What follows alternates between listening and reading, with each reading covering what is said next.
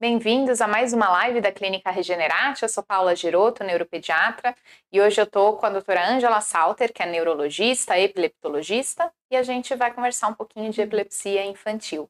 Tudo bem, Angela? Boa Tudo noite. Tudo bom, Paula? Boa noite. Boa noite, pessoal de casa. Grata pelo convite para estar aqui conversando essa noite com você e com o pessoal de casa. Muito bem. Se vocês tiverem dúvidas, podem deixar nos comentários e a gente vai responder no final da live, no final, do meio para o final da live. E pode deixar a sua curtida, compartilhe essa live com quem você acha que vai gostar dela. Muito bem, vamos lá. Para a gente falar de epilepsia, a gente tem que falar inicialmente o que é uma crise epilética. Né? A epilepsia é uma doença que tem como substrato as crises epiléticas. Angela, me conta um pouquinho o que é uma crise epilética. Então, Paula, uma crise epilética é uma manifestação clínica, que pode ser mais variada possível, de uma descarga anormal e excessiva dos neurônios. Então, é como se a gente tivesse ali um. Os neurônios eles não estão funcionando de uma maneira adequada, eles provocam uma descarga elétrica e o paciente tem uma manifestação clínica decorrente dessa descarga anormal. E isso pode ser uma convulsão, que é a, a forma mais comum, né, que a gente já viu em filme, em televisão, que o paciente tem aquela postura tônico-clônica, mas podem ser crises de ausência, que é apenas uma parada comportamental e o paciente fica fora do ar. Enfim, podem ter diversas manifestações clínicas decorrentes dessa descarga normal e aí a gente, é, a gente configura uma crise epilética. Bacana. E o que muita gente confunde é assim, é, Crise epilética é a mesma coisa que, que, epilepsia? Ou seja, quem tem crise epilética tem epilepsia? Então depende da crise, depende, né? Depende muito. A epilepsia é um diagnóstico, né? Uma doença do cérebro que tem como característica uma predisposição a ter crises epiléticas, mas a gente sabe que existem outros tipos de crise epilética que não, não são epilepsia. E é importante a gente fazer essa diferença na prática, porque implica em tratamento, se vai precisar tomar remédio ou não, o que, que a gente vai esperar da evolução desse paciente. É, e uma dessas crises que não é uma epilepsia, né, que a, a criança tem crise, mas não tem epilepsia, são as crises febris, né? Então, as crises febris são muito comuns na infância. A gente tem crises epiléticas em pacientes que fazem febre. Uma febre pode ser até com febre baixa ou febre alta, mas a febre tem que estar acompanhando a crise. Se o paciente só tem crise uh, quando ele tem febre, a gente fala em crise febril, a gente não fala numa epilepsia, por exemplo. Geralmente acomete crianças aí mais ou menos de seis meses a seis anos, tendo um, uhum. um ápice ali por volta de dois, três anos de idade. É, e é muito comum, né? Numa salinha Sim. de 30 crianças, 20 crianças, certeza que uma já teve, duas já tiveram crise febril, tá? É, crise febril a gente geralmente não medica né, não trata a longo prazo com medicação todos os dias, é, mas a gente tenta segurar um pouquinho mais essa febre, medicar com uma febre mais baixa, geralmente, né? E ela muitas vezes, ou a maior parte das vezes, a gente não tem uma epilepsia após uma crise febril. A grande maioria. Né? Muito bem. Então, mas se não, se às vezes a crise não é epilepsia. Ah, tem outro exemplo, outro uhum. exemplo que a crise não é epilepsia. Para quem é mais velho, por exemplo, que tem uma diabetes meio descompensada, Isso. que faz é, quadros de hipoglicemia e durante a hipoglicemia faz crise epilética, não, aquilo lá não uhum. é uma crise de uma epilepsia que a pessoa tem, né? É uma crise isolada, uma crise Isso, provocada, provocada, por uma hipoglicemia. Né? É, a gente tem que sempre fazer essa diferença, porque a crise da crise epilética, que faz parte da doença epilepsia, ela é uma crise não provocada, né? Então, eu não posso estar em vigência de febre, é, não posso ter hipoglicemia, algum fator externo desencadeante que a gente sabe que é causador de crise. Uhum. Então, para ser epilepsia, tem que ser crise não provocada. Perfeito. E me conta um pouquinho, Angela, então, o que, que é uma epilepsia mesmo? Se a gente entender o que não, não. é uma epilepsia, vamos tentar é? entender o que é uma epilepsia. É. Então, a epilepsia, como a Paula já tinha comentado, ela é, eu gosto sempre de falar para os pacientes que ela é uma doença do cérebro. Assim como o, a hipertensão arterial é uma doença do coração e do sistema cardiovascular, o diabetes é uma doença do pâncreas, a epilepsia é uma normalidade, uma doença do cérebro no qual o paciente tem a predisposição a ter crises epiléticas não provocadas. E essas crises, elas podem ter um início focal, um início generalizado, o paciente pode ter uma síndrome epilética, né? O que é uma síndrome? São conjuntos de sinais e sintomas, tipos de crises que geralmente aparecem em alguns tipos específicos de epilepsia. Então, quando a gente começa a fazer a investigação, primeiro, o paciente, para começar a pensar no diagnóstico de epilepsia, ele tem que ter crise epilética. Esse já é um ponto.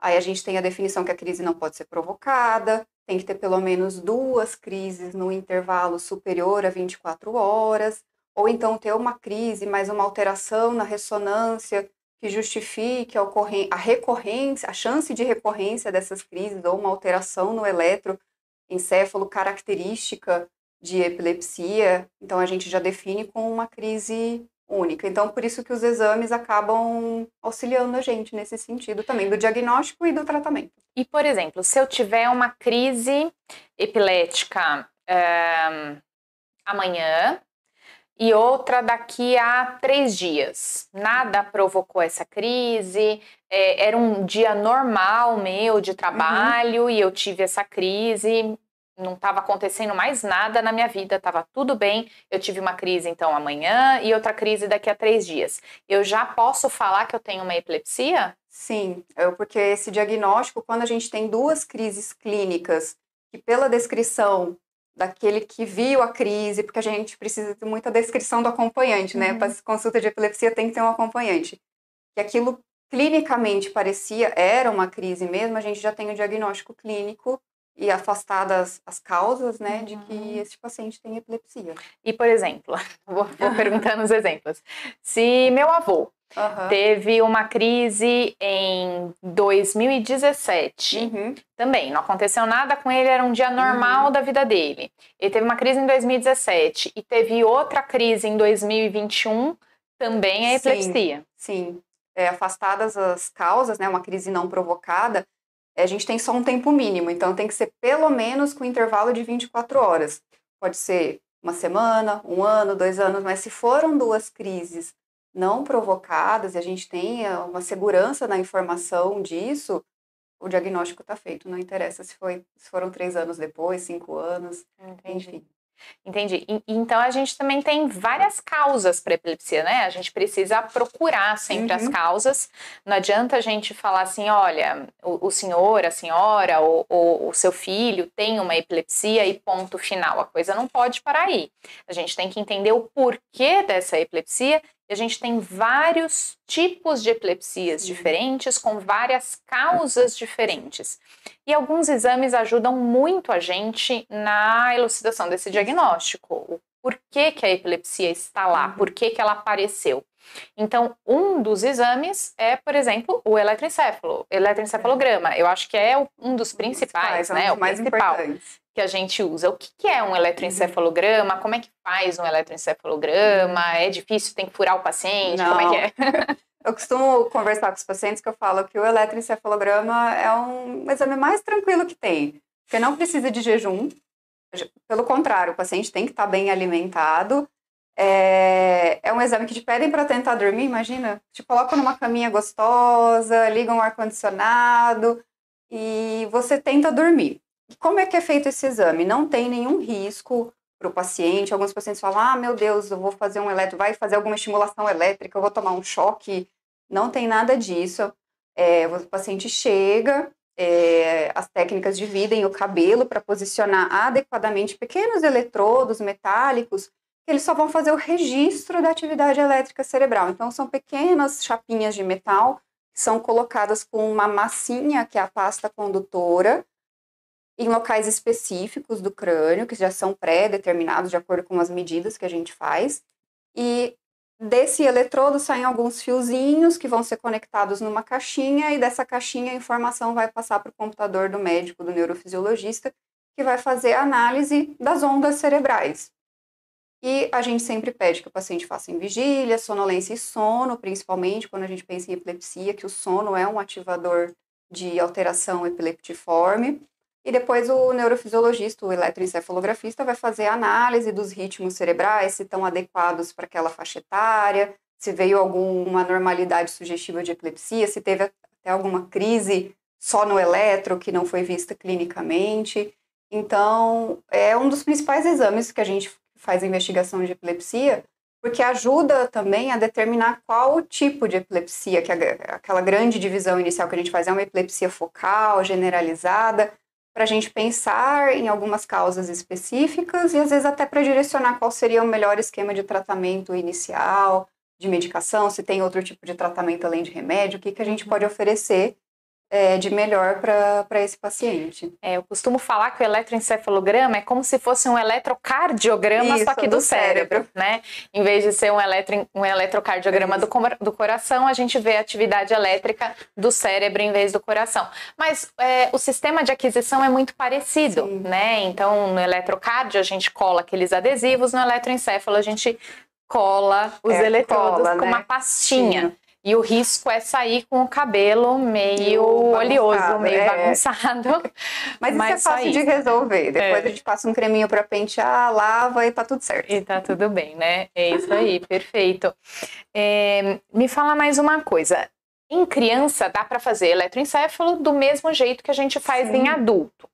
Mas a gente precisa de uma preparação da criança um pouquinho maior. Por quê? Criança tem medo né? Sim. Então, em casa, os pais já têm que começar a falar: olha, ninguém vai furar, não tem agulha, não é vacina, não é nada disso. A criança precisa ter feito uma restrição de sono, que a gente chama. Então, dormir pouco à noite para conseguir uhum. dormir durante o eletroencefalo, porque senão a criança não dorme. Além disso, é, ir com a criança bem alimentada. Se for um bebê pequenininho, uma pode amamentar é. ou dar uma mamadeira, se for isso que o nenê toma, come, mas não vai com a criança com fome. A fralda, tentar uma fralda sequinha, porque para a criança não se incomodar com a fralda irritada, suja. Então, chora, não deixa colar, não deixa nem a técnica chegar perto. A criança tem que estar tá bem tranquila até para permitir a, a instalação do exame. Exato. Então essas coisinhas precisam, a gente precisa ficar bem atento tá? É, mas além disso, não tem só o eletroencefalograma. Uhum. Muita coisa ajuda, na gente, ajuda a gente a diagnosticar a causa da epilepsia e uma delas são, ou outras, são os exames de imagem, né? Então, ressonância, tomografia.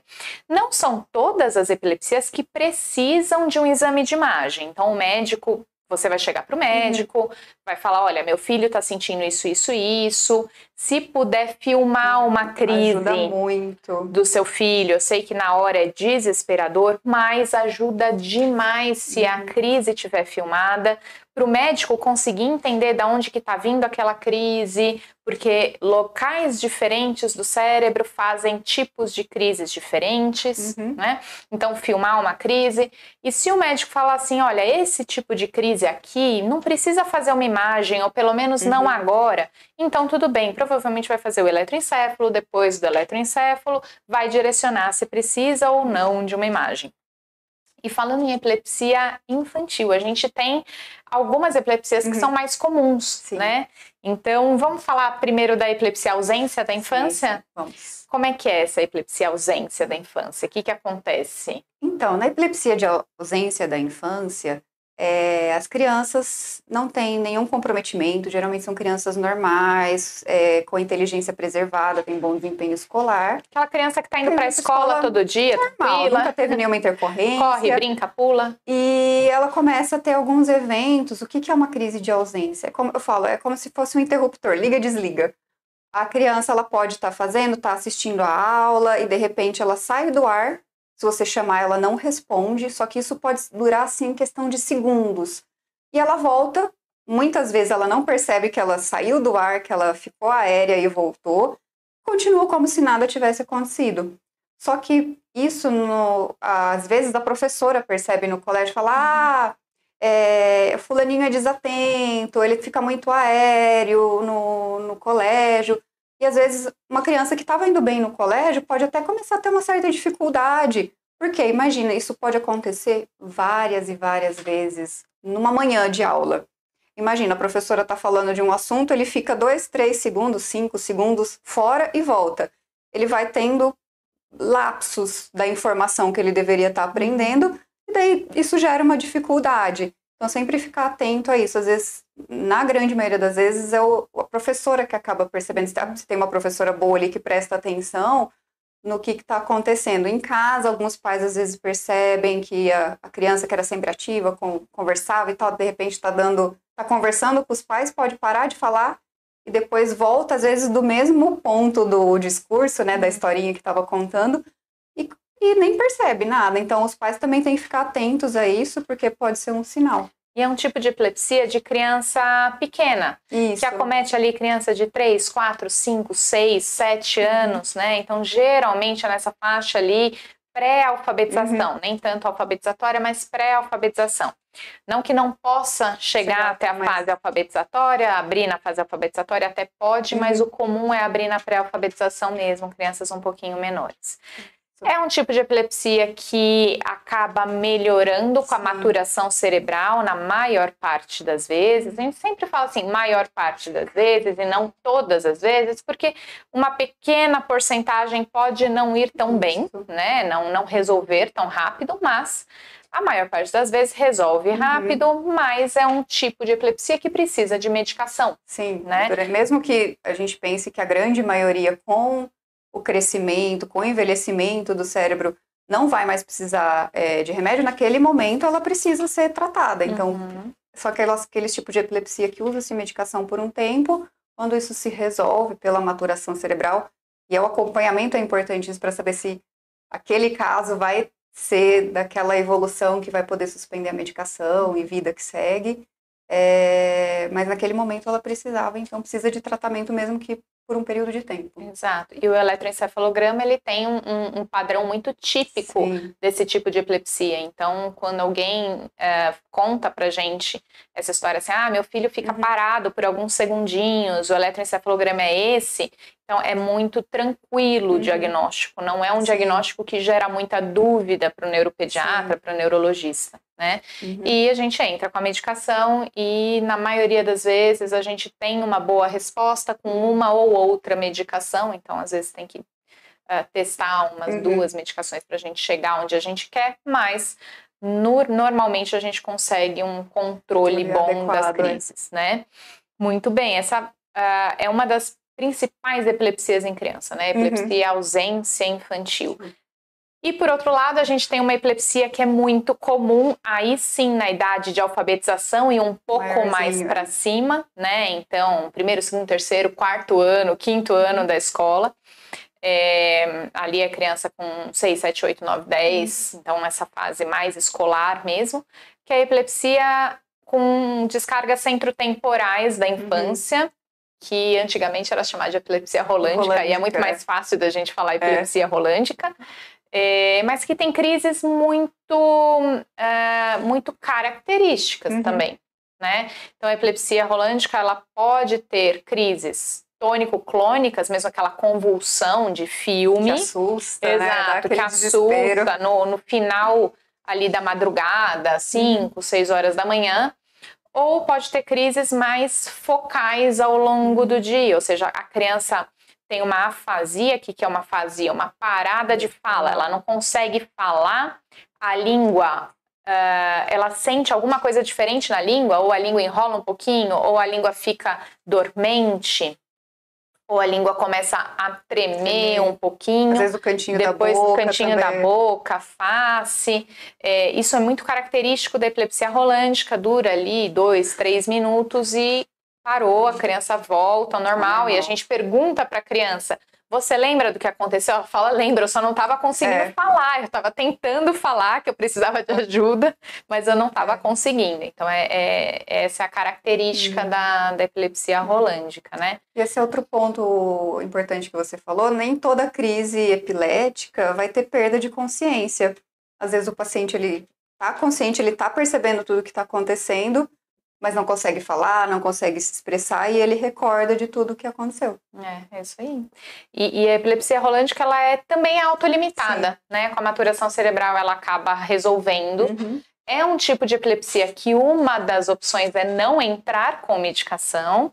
É, eu acho que é a única que eu lembro que a, que a é opção não é não é. entrar com medicação. Uma das opções é. é. não entrar com medicação. Mas se a criança acaba tendo muita crise, a gente entra com medicação ali Principalmente pra, se a crise é, é, convulsão, porque algumas ficam só na, na crise focal, né? Que é ali a sensação da língua, a dificuldade da fala a contração aqui da, do canto da boca, acho que é, seria ok, uhum. mas se começa a ter mais alguma é. convulsão mesmo, até assusta bastante, a gente acaba tendendo acaba algumas vezes a tratar. Né? Perfeito, é isso aí. É, e também resolve, né? Sim. Resolve sozinha, com ou sem medicação. Sim. Mas se tem convulsão, a gente entra com medicação uhum. mais para proteção mesmo da sim, criança e da família, né? É, e existem outros tipos também muito comuns, que são as epilepsias focais. Uhum. Então, aí a gente não está mais falando de uma. A gente pode não estar falando, uhum. na verdade, de uma criança que está correndo, brincando, pulando na escola. Uhum. A gente pode estar tá falando, por exemplo, de um, uma criança que foi prematura, que tem uma paralisia cerebral, ou que teve um, um, uma falta de oxigênio no parto e também evoluiu uhum. com uma paralisia cerebral, que tem uma malformação no, né, uhum. no, no, tecido cerebral. E aí a gente fala em crises focais, uhum. né? Crises focais aí do foco da onde vem a malformação uhum. ou a lesão que a criança sofreu. É, geralmente são crises que podem se manifestar de formas diversas. Que vai depender da localização do foco, né? Cada área cerebral tem uma função específica é, do, de funcionamento. Então, dependendo de onde está o problema, onde é o foco da, da epilepsia, eu vou ter sintoma diferente. Às vezes só um nistagmo, né, que é quando o olho fica batendo como se tivesse descontrolado, que pode ser aqui na região do controle ocular.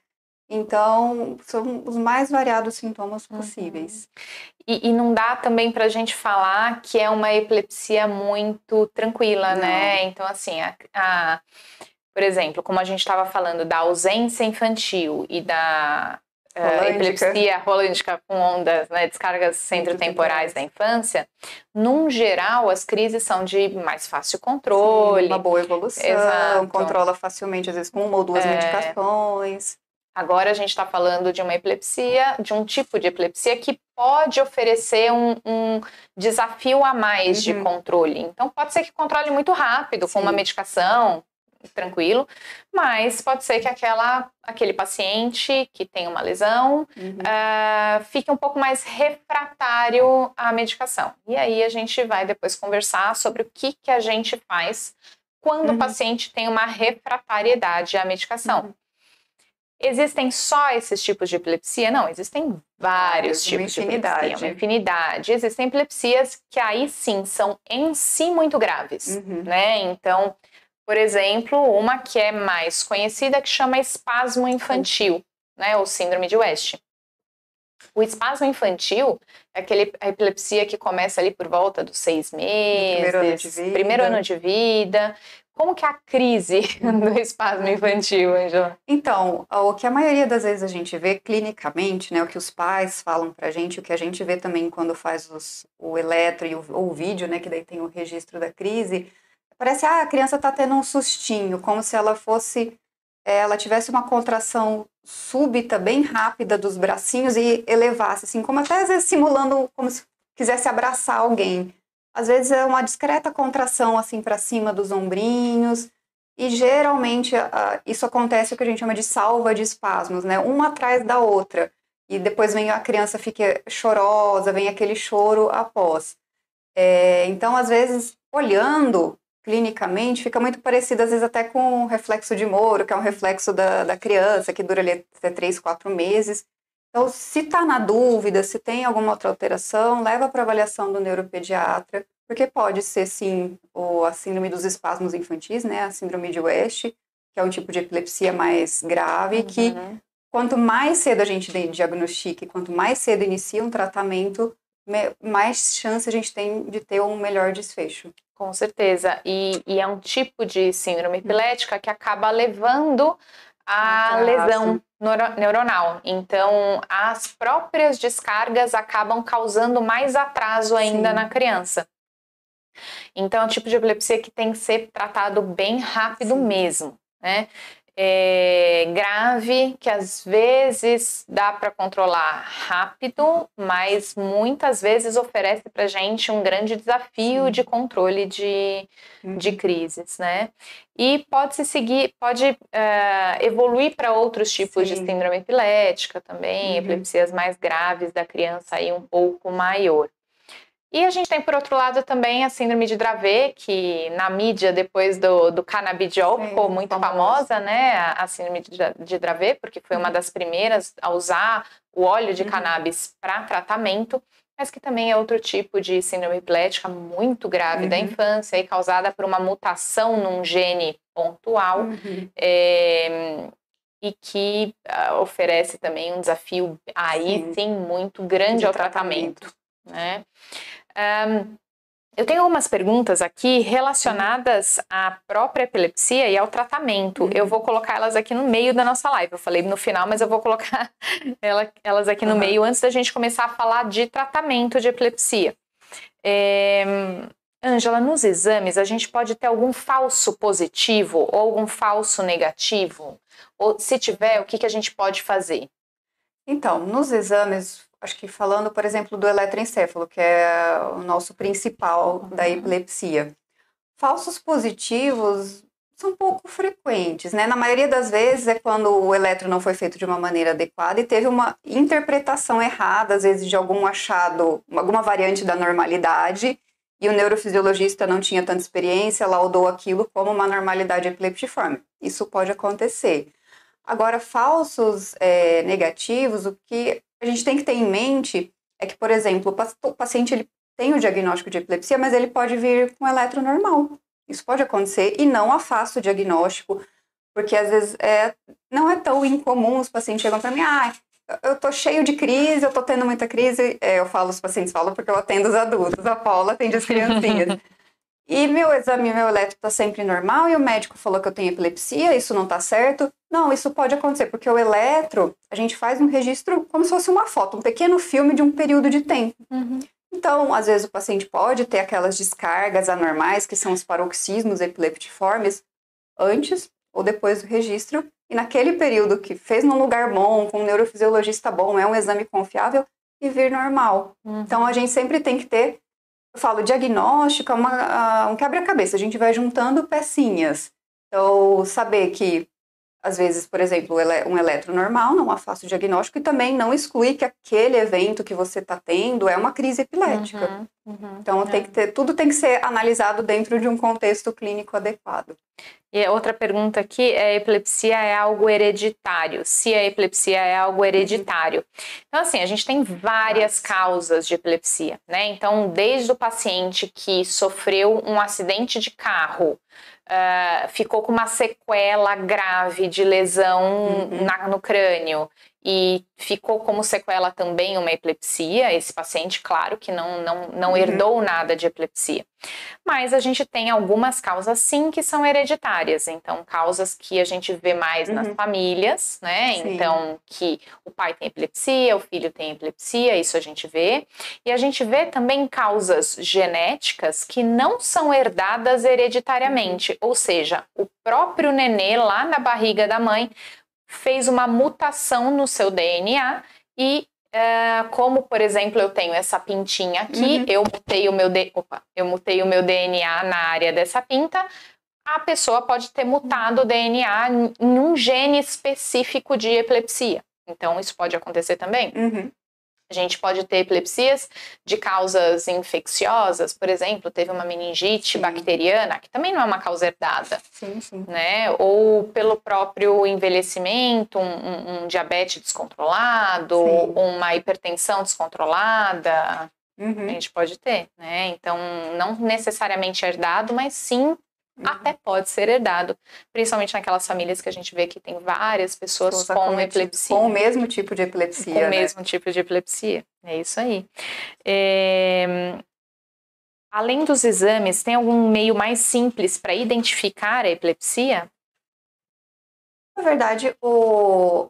para a gente diagnosticar, né, é, o ideal é ser um, é um diagnóstico clínico, na verdade. Então, você ter uma boa informação, um bom informante, alguém que presenciou aquela crise, te dando os detalhes do, da semiologia de como que foi a crise, para o médico poder direcionar. Isso não foi uma crise, ou será que isso foi uma síncope, um desmaio, para a gente ver os diagnósticos diferenciais. É, e, se possível, filmar também, porque é, ajuda é bastante para a gente. Porque nem todo, por exemplo, nos adultos, né? Ah, chega bastante para mim, ah, eu tive desmaio.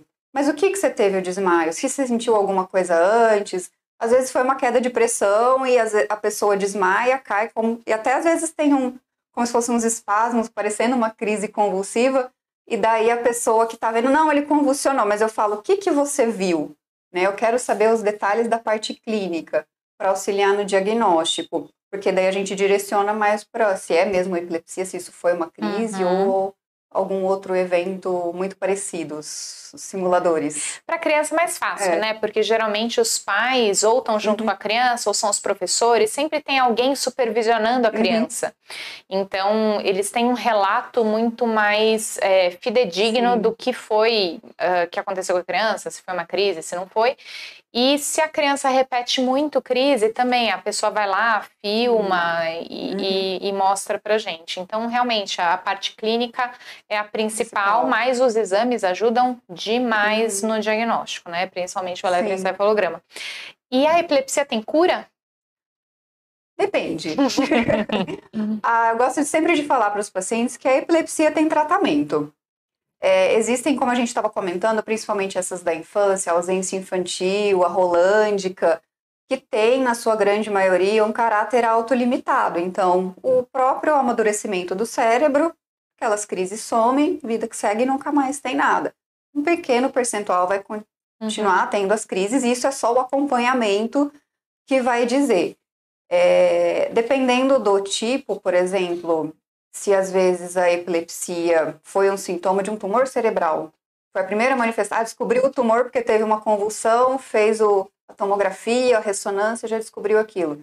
Talvez operando o tumor, enfim, entra daí o tratamento do tumor em si, isso pode ser retirado e a pessoa é, ficar sem crises. Mas a gente sempre tem que ter em mente, eu gosto de falar que a epilepsia ela tem tratamento, assim como a hipertensão arterial, o diabetes, tudo tem tratamento e tem controle. Dependendo, alguns pacientes vão precisar de mais remédios, outros menos. Uhum. É, alguns vão ter melhor controle, outros menos. E, e assim, é, tem duas perguntas muito uhum. parecidas aqui. Quando cuidamos da epilepsia, da epilepsia na infância, quando chega na fase adulta, a chance de ter crise é menor? E se a identificação uhum. rápida pode trazer benefícios no futuro da criança. Uhum. Eu acho que assim, o fato da, de você ter tido, da pessoa ter tido crise na infância, vai depender muito do tipo de epilepsia, né? Por isso que é importante o acompanhamento neurológico, porque é, às vezes a crise, a crise convulsiva, ela pode ser a mesma manifestação no paciente com epilepsia A, B, C ou D. Isso vai, é, tem que ter um especialista para tentar direcionar até para a gente saber o que esperar. E quanto à rapidez do tratamento, acho que o principal exemplo é a síndrome de West, uhum. né? Que você tem um padrão do eletroencefalo bem característico, que faz parte dos critérios diagnósticos, você tem o quadro clínico. Quanto mais cedo você identificar aquilo e começar o tratamento, mais chance você tem de não ter tanta lesão neuronal, uhum. né? De não ter tanto atraso do desenvolvimento, que a gente sabe que é um tipo específico de epilepsia, no qual a própria atividade epilética vai dando dano neurológico e vai causando o atraso do desenvolvimento da criança. É, geralmente, quanto antes a gente começa a tratar, Sim. mais fácil é controlar as Exato, crises, isso. né? Então, para um, um geral de epilepsia, uhum. isso. É, então, por isso que da precocidade do tratamento é, é bem Sim. importante, né? E aí eles perguntam aqui se o tratamento em criança é diferente do tratamento em adulto, né? Então vamos começar uhum. a falar um pouquinho do tratamento pegando essa vertente. Medicações antiepiléticas uhum. ou medicações anticrise, que são é o, o, é o termo, termo mais, mais, moderno é, agora, mais medicações anticrise. É, tem muita diferença entre adulto e criança? Não, das medicações disponíveis, é basicamente o que a gente tem disponível para criança, a gente tem disponível para adulto, que vai mudar é a dose, né? O cálculo uhum. da dose, que em criança a gente calcula por pelo quilo de peso. Uhum. E, lógico, pode mudar, às vezes a gente falar, tem algumas medicações que o neuropediatra usa mais, outras que o neuroadulto usa mais. Mas aí depende, porque tem alguns tipos de epilepsia que são mais da infância uhum. e vão precisar de algumas medicações mais específicas, por exemplo, a vigabatrina, né? Né? É difícil o neuroadulto é prescrever vigabatrina, porque é mais tratamento para síndrome de West, outras epilepsias mais graves da infância. Mas, no geral, é bem parecido. Uhum. E, e, as medicações antiepiléticas, elas eu costumo falar que todas as medicações antiepiléticas elas têm efeitos colaterais, Sim. né? Então sempre os pais me perguntam assim, ah, mas essa medicação é forte?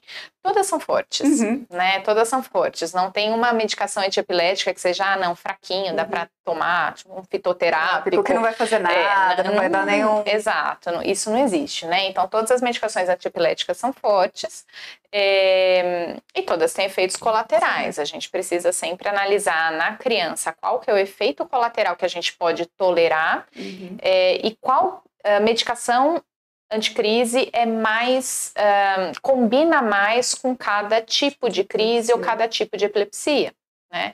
Então, eu, se tem uma epilepsia, por exemplo, ausência uhum. da infância, a gente não vai medicar com carbamazepina, não, por exemplo. De mas a gente pode medicar com outra, que é um valproato de sódio, ou uma etosuximida, uhum. ou uma lamotrigina. Então, assim, a gente tem um rol de medicações mais adequados para cada tipo de epilepsia. Uhum.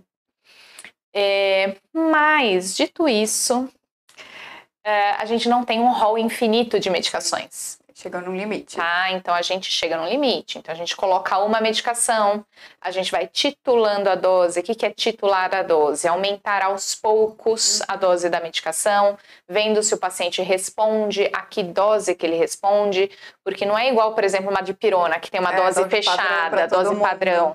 Né? Então a gente entra com antipilético, eles têm geralmente uma janela terapêutica, ou seja, um, um, um, um um trecho onde elas funcionam bem. Por exemplo, em criança, uhum. de, sei lá, um valprato de sódio de 20 miligrama por quilo, que a gente uhum. conta por quilo em criança, até 50 miligrama por quilo. Então, entre 20 e 50, tem uma infinidade aí de doses que a gente pode aumentar, dependendo dos efeitos colaterais que a criança mostra, do controle uhum. de crises que ela mostra. Então, a gente geralmente explora bastante uma medicação é, até colocar outra medicação, ou associar, ou, ou trocar, trocar de medicação. Mas quando a gente tem duas medicações que a gente já usou, que foram bem, bem indicadas para aquele tipo de epilepsia que a criança tem, é, a gente já explorou a dose máxima que aquela criança tolera da medicação. Às vezes até a dose de bula, né? Ou, ou até a dose máxima de, de bula e aquela criança não controlou, a gente entra no que a gente chama de epilepsias refratárias. Uhum. O que são as epilepsias refratárias à medicação? São epilepsias graves. Isso. A epilepsia refratária, ou também chamada de epilepsia de difícil controle, é justamente isso. Quando a gente já tá, usou é, pelo menos duas medicações bem indicadas para aquele tipo de epilepsia, essas medicações ou isoladas ou associadas, até a dose máxima tolerada. Por que, que a gente fala dose máxima tolerada? Porque às vezes a gente não consegue subir até a, mais até a dose máxima de bula, porque o paciente tem muito efeito colateral. Isso limita. Então, são pelo menos duas medicações isoladas ou associadas, já exploradas a sua dose máxima, ou tolerada, ou de bula, e o paciente continua tendo crise.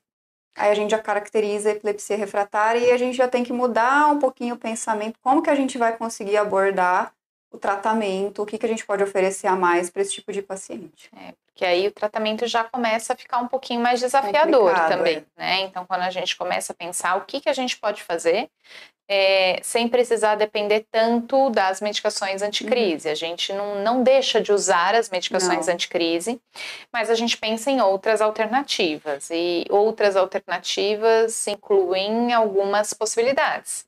Então, possibilidade de dieta, por exemplo. Dieta cetogênica. A dieta cetogênica, né? O que, uhum. que é a uhum. dieta cetogênica? Como que funciona essa dieta? A dieta cetogênica entra como uma terapia adicional nos casos de epilepsia refratária. É, na grande maioria das vezes, o paciente não vai parar de tomar a medicação que ele já usava, às vezes pode se reduzir um pouco da dose, mas no qual você introduz uma dieta que você restringe em alguns graus variados de proporção o carboidrato e com isso o corpo entra no que a gente chama de cetose, né? Ele acaba utilizando mais a gordura como fonte de energia. E já alguns estudos de vários anos observaram que os pacientes de, em cetose tinham um melhor controle de uhum. crises. E como que eles observaram isso inicialmente? Jejum prolongado, que é uma das estratégias iniciais. Mas, obviamente, a dieta cetogênica tem as suas indicações, não é para todo mundo, tem os tipos específicos de epilepsia, é uma tentativa. e tem que ser acompanhada por um, um, neurologista, um neuropediatra que tenha conhecimento desse tipo de dieta, com uma equipe de nutrição também uhum. junto, e porque acaba também tendo um pouco de restrição alimentar, né? Então, às vezes, para criança fica complicado, uhum. adulto também fica bem complicado, dependendo do tipo de restrição. É, mas lembra... é uma alternativa que funciona muito bem. Funciona bem, mas lembrar quando a gente fala de dieta, é uma dieta que é bem restritiva. Então, não é porque o, a criança ou seu filho convulsiona, tem é. crise, que você vai tirar o carboidrato da vida dele. Porque carboidrato é. faz parte de praticamente tudo que a gente come. Uhum. Então, seja um macarrão, uma salada de batata, é, um, um, um, um doce, um chocolate, um arroz. Então, para a gente restringir o carboidrato é muito difícil. E para a maior parte das epilepsias, a gente não precisa fazer isso, não precisa fazer a criança passar por isso. Né? É, nas epilepsias uhum. refratárias, sim, a gente pode lançar mão desse tipo de dieta é uma dieta, só para vocês entenderem, na formação de um prato, que tem mais ou menos quatro partes de gordura para uma parte de carboidrato e proteína, sendo que tem muito mais proteína do que carboidrato, porque a gente precisa manter nossos músculos, uhum. tudo. Então, é uma dieta bem restritiva. É, é uma dieta que pode levar um pouco também de aumento de colesterol, de triglicérides, então ela precisa ser acompanhada por um, um neurologista, um neuropediatra, não pode ser feito à torta direito. É não um pode tipo pegar de... receitinha da internet e fazer. Exato. É um tipo de, de dieta que, se não for feita da maneira adequada em pacientes de epilepsia, pode é, emagrecer bastante ou piorar a epilepsia, né? Uhum. Emagrecer bastante, porque cê, acho que vocês veem muita gente falando de dieta cetogênica para emagrecer. Aí sim, só tira carboidrato e tá tranquilo, né? E não é isso que a gente. não é esse o objetivo na epilepsia. Uhum. É, mas tem outras opções também, além da dieta cetogênica, a gente tem algumas outras opções. Uma delas é um tratamento farmacológico, né? É um uhum. tratamento que é um tratamento medicamentoso, mas que não está no rol habitual das nossas medicações anticrise, mas que está bastante na mídia, Sim. né? Que é o canabidiol. canabidiol. Canabidiol é um tipo de tratamento que para epilepsia refratária e aí eu vou falar bastante da infância, da idade adulta. Eu acho que você, é, eu quero que você pouco. entenda, eu quero entender sua percepção depois. Mas na infância, principalmente hum. para aquelas epilepsias muito graves, a gente tem uma melhora muito importante do paciente hum. com as doses adequadas, né? Não adianta a gente fazer homeopatia com canabidiol, canabidiol também. Então são doses mais altas que a gente usa em uhum. epilepsia. Mas costuma responder bem, costuma responder muito bem em epilepsias infantis graves. Não é, a gente não está falando aqui também de pessoas, por exemplo, que têm epilepsias fáceis de controlar, né? Então, às vezes chega paciente falando assim, olha, é, teve uma crise em outubro, outra crise em julho uhum. desse ano, mas é, eu não quero tomar mais medicação, eu quero canabidiol porque é uma opção natural. É, não é uma opção natural, né? Não é uma opção natural, é, funciona como qualquer outra medicação uhum. anticrise. É, feita na indústria farmacêutica, tudo direitinho, é, mas é uma medicação que para uh, é, fármaco de primeira escolha, por exemplo, não ou tá segunda indicado, escolha, é. não está indicado. Primeiro que é caríssimo, né? É um Sim. tratamento caro. É, não é um fármaco natural, é um uhum. fármaco como qualquer outro. A gente não tem até estudos a longo prazo para saber qual que é o impacto disso na vida da pessoa que está usando. Então, para epilepsia, sim, mais simples, de, de uhum. fácil controle, a gente não usa. A gente usa para epilepsias realmente difíceis, refratárias mesmo. No adulto, vocês estão usando bastante? Como que tá? Ainda está bem pouco, na verdade, porque o, quando começou-se a se estudar o, o efeito do canabidiol, né, que teria um efeito benéfico nas epilepsias, os estudos iniciais foram nas epilepsias graves da infância, nas encefalopatias epiléticas. E sempre lembrando, como um tratamento adjuvante, ele vem para tentar uhum. ajudar uhum no controle de crises. Então, no adulto, a gente acaba que não tem tanto esse público com, com esse tipo de epilepsia. Uhum. Então, ainda carece de alguns estudos para a gente saber a, a real indicação no adulto, a real eficácia. Ah, mas é um adulto já com epilepsia refratária. Para o adulto, a gente tem outras opções já bem documentadas na literatura. O canabidiol está engatinhando, ainda uhum. tá, tem, carece de informação, de dado, mas eu acho que tem uma, é um futuro aí uhum. que vamos ver se se para o adulto vai funcionar também, como funciona para alguns tipos de epilepsia na, na infância. É, na infância funciona bem, funciona bem uhum.